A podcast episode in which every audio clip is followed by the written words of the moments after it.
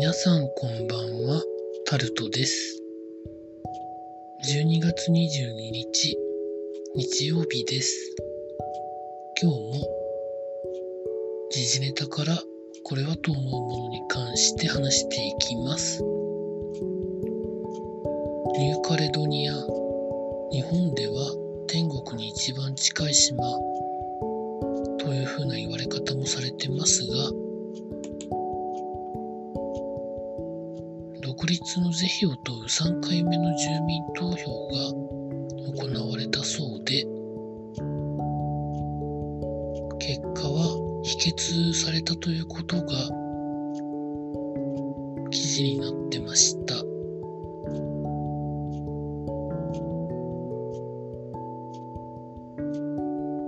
まあこれ自体は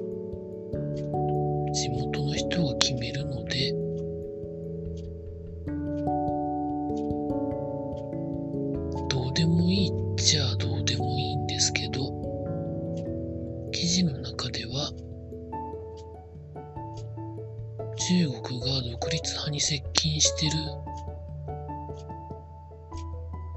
フランス国内で警戒感が強まるというような内容も書かれてあるんですけどだから何があるんだろうなと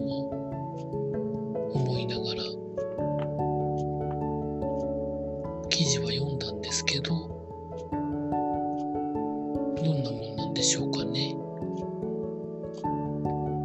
続いて経済のところに行きますと中部国際空港セントレアに新しい滑走路を作る方向でということが記事になってます。記事の中では現在の滑走路の東西に新たな滑走路を2本作ろうということらしいんですけど海上空港なので2本作ろうと思うとまた大量の埋め立てが必要だと思うんですけどどこから土を持ってきたり持ってこなかったりとかするんでしょうかね。リニアのトンネルの掘削で土は出てると思うんですけどそういうのを使うのか全く別のところから持ってくるのかどんなもんなんでしょうかね。続いて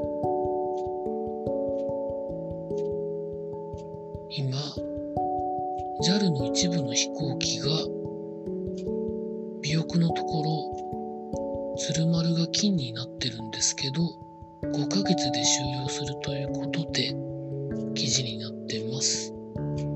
私も本物は見てないんですけど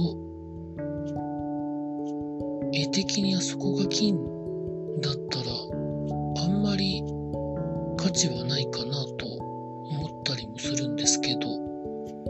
まあ赤系統の色に見慣れてるからでしょうかね。まあでも面白い試みだったかなと思ってます。続いてスポーツのところに行きますと今日はサッカーの天皇杯準決勝が行われていたりその他いろいろありました。そんな中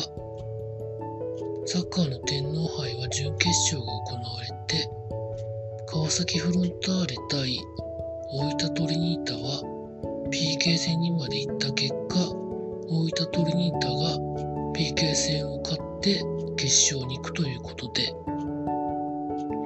もう一つの試合浦和レッズ対セレッソ大阪は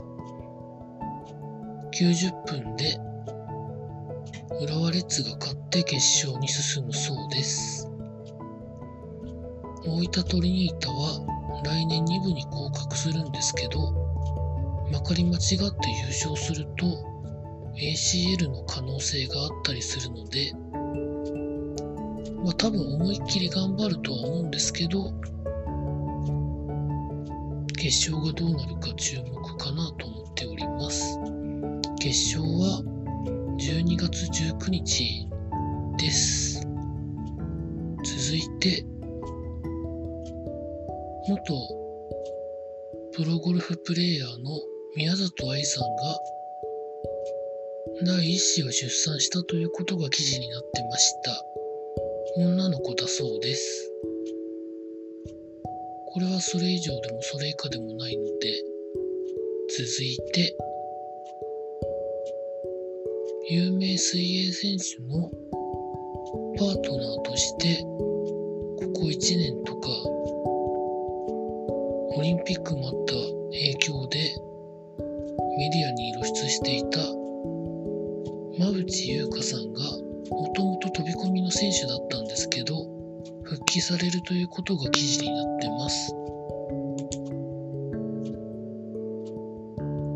どういう経緯でってことは記事の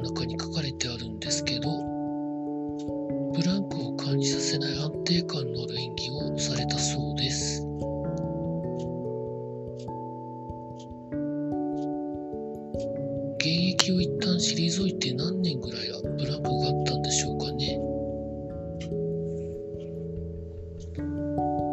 わかりませんけど、でもチャレンジすることには敬意を表したいなと思います。以上、そんなところでございました。明日からまた労働頑張りたいと思います。以上、タルトでございました。